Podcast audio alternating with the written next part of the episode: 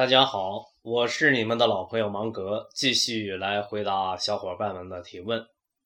最近在忙于定位帮楼底站的落地，于是就有了更多与小伙伴们线下沟通的机会。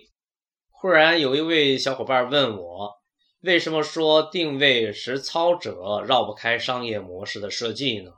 啊，我有说过吗？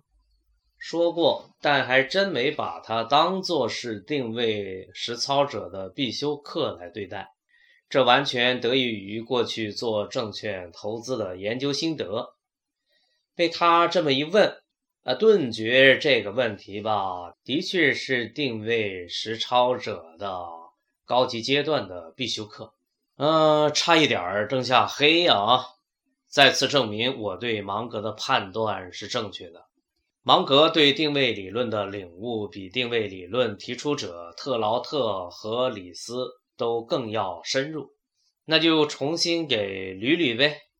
商业模式决定着定位种子的质量，互联网改变着种种关系，也就意味着商业模式的重构成为必然。互联网是种子成长的环境。而种子的商业模式是种子对于环境做出的一种适应。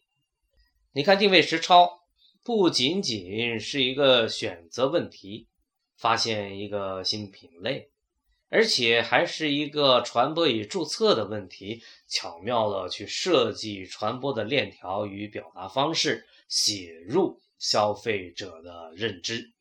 更重要的是，它往往还是一个创造问题。通过阅读生长环境的变化，阅读各种利益相关者的关系的变化，重新结构商业模式，平整出一块土地来，创建一个新品类，这就是红海里出现蓝海的根本原因。打法换了，游戏规则重新定义了，咱升维了，你还在玩大刀片咱玩来福枪了。这就是蓝海诞生的秘密。从另一个角度来观察，连接对于人们或者一个企业的一种启示：未来是一个分得天下的世界，未来是一个个体崛起和专业公司盛行的世界，未来是一个先分后合的世界。如何理解先分后合呢？